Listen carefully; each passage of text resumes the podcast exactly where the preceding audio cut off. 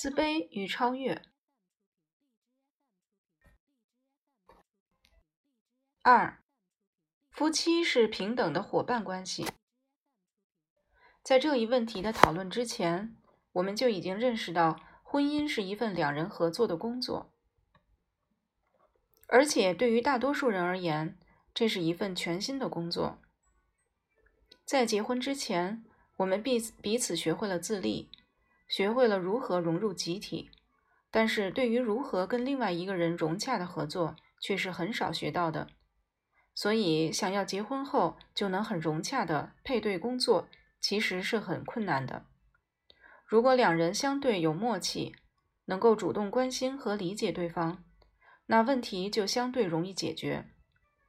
换句话说，为了保证有和谐的夫妻关系，我们需要给对方而不是自己更多的关心。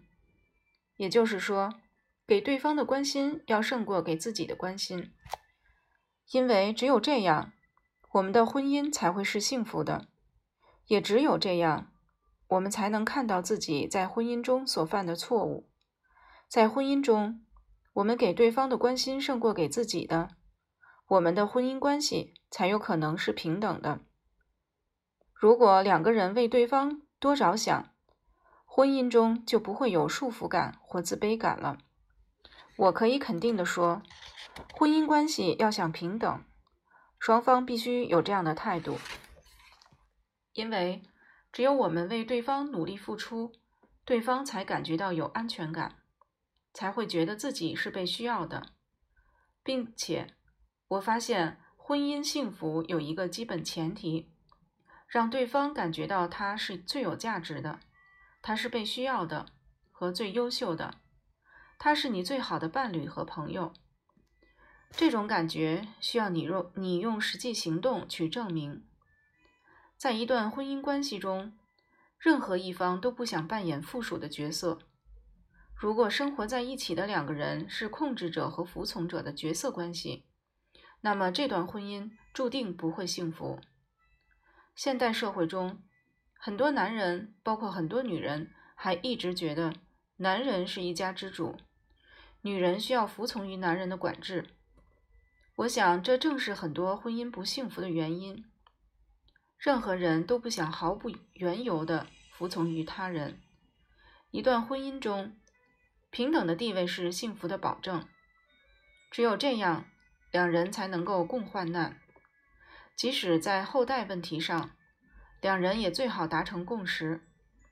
而且，两人需要认识到，如果不要孩子，那么他们组建的家庭对于整个人类的发展都是无意义的。在孩子的抚养问题上，二人也应该达成共识。如果婚姻关系出现破裂，也要及时想好对于孩子心理伤害的预防。要知道，任何不幸的婚姻对于一个孩子的心理成长是没有任何益处的。而今，很多夫妻因婚前没有任何准备，婚后不知道如何对待这段合作关系。婚姻是一种特定的合作方式，在生活中，我们往往过于关注自己收获了什么，而不去想自己付出了什么。当两个人结婚后，这种思想会渗透到婚姻关系的经营中。如果两人能够坦诚相待，那可以亲密无间；但如果两人还是各怀私心，那注定不会幸福。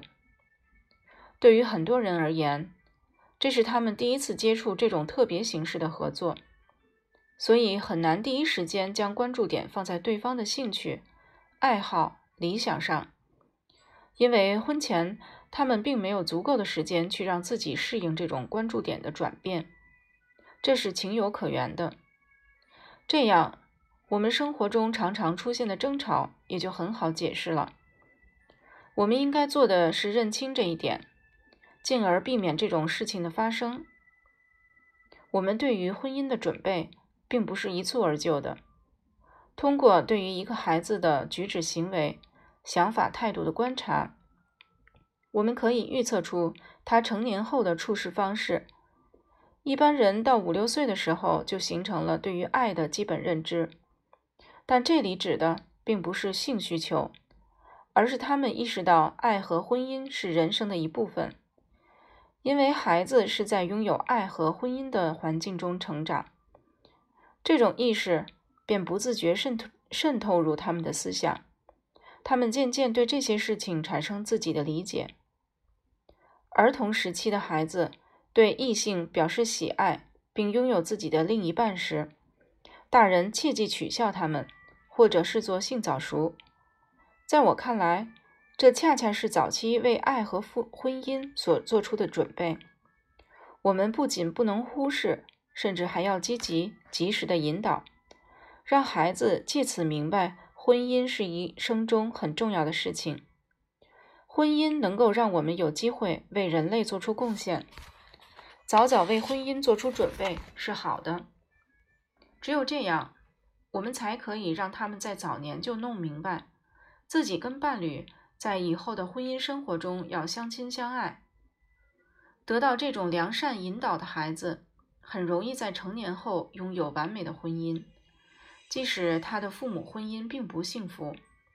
但是如果父母的婚姻幸福美满，孩子对于婚姻将会有更大的信心和憧憬。要知道。孩子对于婚姻的最初认知是从父母那儿学到的。一个孩子如果处在一个支离破碎的家庭中，会经受更多的磨难。如果父母之间不懂得如何经营婚姻，又怎么能期望自己的孩子可以很好的处理以后遇到的问题呢？在我们考虑一个人适不适合结婚时，最好先考察一下他的成长环境，以及他的父母、兄弟姐妹们对他的评价。最主要的是，他谈婚论嫁的条件。一个人对环境的看法很重要，这将决定他的思想。所以，一个人对于环境的看法是我们要慎重对待的。请记住。我们考虑的不是一个人的成长环境，而是一个人对环境的看法。因为一个人可以生活在不太美满的家庭，经历了很多不幸，但这可能激发他对美好生活的向往，所以他会努力让自己的婚姻幸福。友谊很重要，通过友谊，我们学会了如何将心比心，如何理解他人和换位思考。如果一个孩子在没有朋友、孤孤单单的环境中长大，他就不会有设身处地的为别人着想的能力。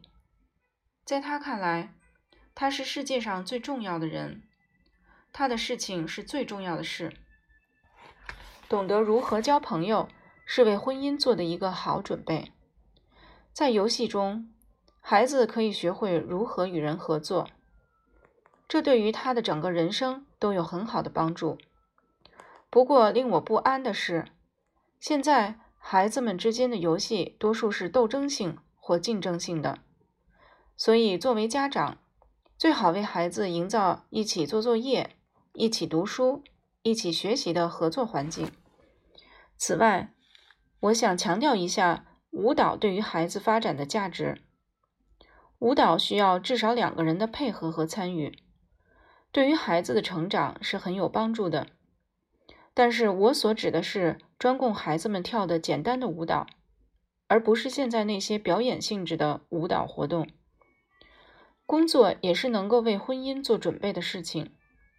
在我看来，良好的婚姻准备包括良好的工作准备。婚姻中至少有一个人在结婚前应该有份工作。能够保证婚后的生活开支，这才是一个家庭得以形成的基础。很多人都提倡对孩子进行早期性教育，而对此我是完全否定的。我并不认为让孩子过早了解性知识或了解超出他们理解程度的性知识是有益的。孩子的婚姻观非常重要，但如果过早干涉或者过度干涉，他们对于性的认识反而毫无益处。根据我的了解，很多性早熟或性早熟的、性早教或性早熟的孩子，在成年后往往对于爱和婚姻产生恐惧，在他们看来，身体上的吸引是可怕的。但是，如果在孩子长大后再去了解性知识，就不会出现这种问题了。但是千万不要欺骗孩子，或刻意回避他所提出的问题。身为成人，我们知道他所提的问题背后的本质，但应该告知他的是他想知道的且他能够理解的内容。对孩子毫无顾忌的谈性是非常不明智的。问题背后的本质需要他通过自己的理解能力去了解。有些家人担心孩子的朋友们会将一些不恰当的信息传给自己的孩子，从而将自己的孩子带坏。亲爱的家长，如果你的孩子在其他方面非常优秀，那就不要担心他在性问题这个方面被带坏，因为一个有着良好教育、独立思考能力的孩子是不会轻易受到言语的诱惑。对于身边朋友说的事情，他们都会有自己的鉴别能力，不会轻易相信。如果他们不懂，他们会求助自己的父母或者兄弟姐妹。不过，我们不得不承认，在这些敏感问题上，孩子比大人更加羞涩，他们也往往不好开口求教。儿童时期就已经表现出成人间的异性相吸。孩子会被异性的身体吸引，进而博取异性的喜欢，或者对异性产生好感。如果一个男孩子对母亲、姐妹或者身边女孩产生了吸引，那这种感觉会影响到他日后的择偶观。有时候，孩子也会对图画中的虚拟人物产生好感，认为以后就应该找个这样的伴侣。所以，我们可以这么说。个体在以后的择偶中，并非是完全自由的，他们会束缚于早年的某种印象，并以此为标准去择偶。这种对于美好事物的追求，并非完全没有意义。我们历来将美貌和健康的身体作为审美的基础，而且我们自己也努力成为这样子的人。在我们看来，美是永恒的。是对人类有贡献的事物。我们都希望自己的孩子长大后可以有美好的形象，这也正是美的魅力所在。如果在现实生活中，夫妻关系并不十分融洽，那么就很容易出现女孩与父亲关系不好，或男孩与母亲关系不好的事实。这极有可能会导致他们找寻一个与自己的父母性格截然相反的配偶。比如，一个男孩的母亲喜欢控制别人，为人苛刻，而男孩性格软弱，常常受欺负。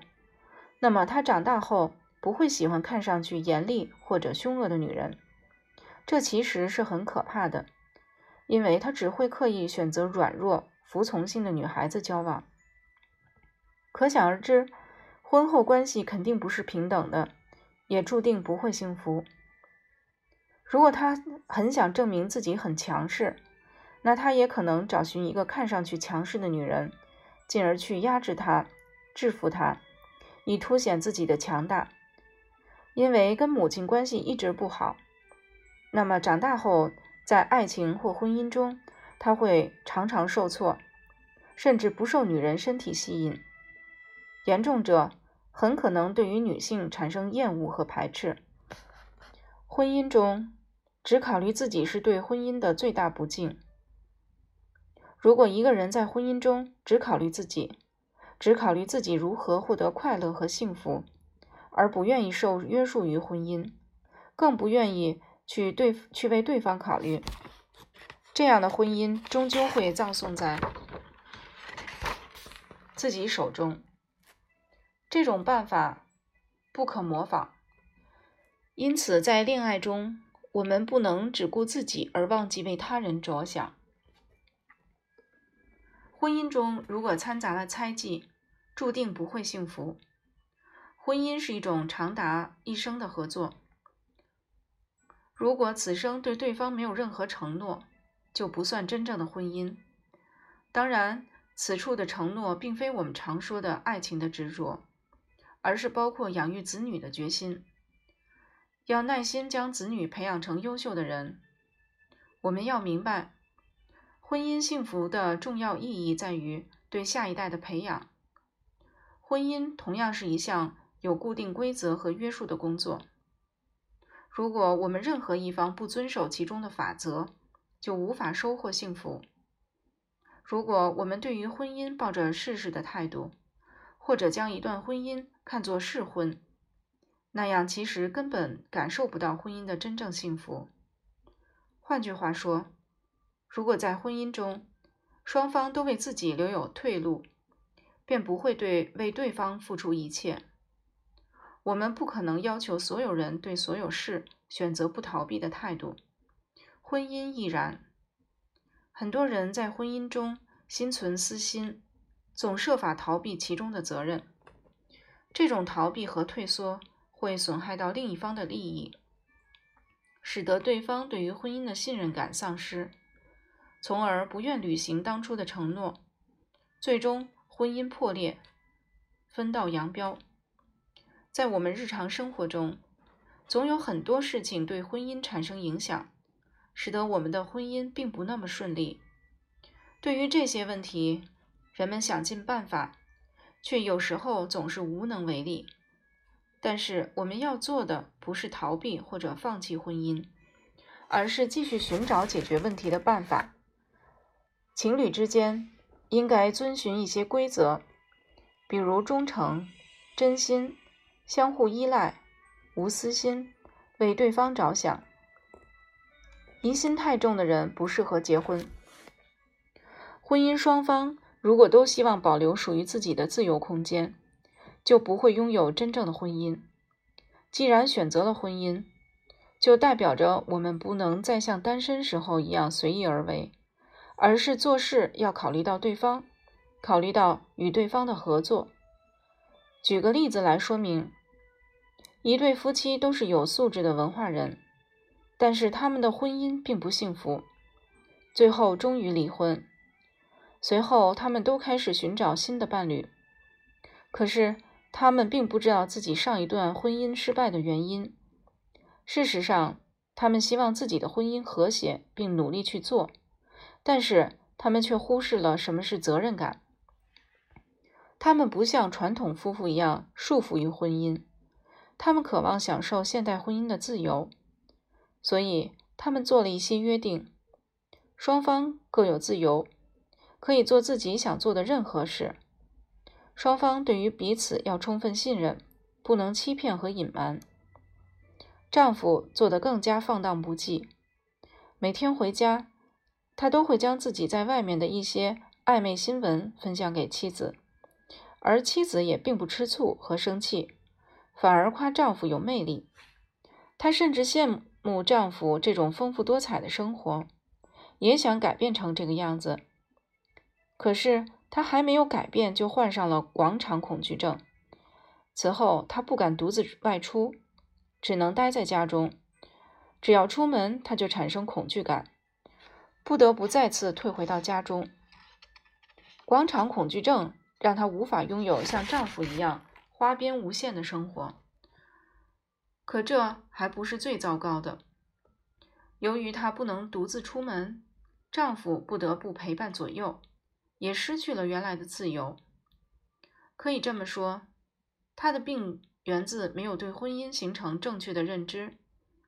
如果她要，她想要好起来，就必须重新建立对于婚姻的认知，而丈夫也是如此。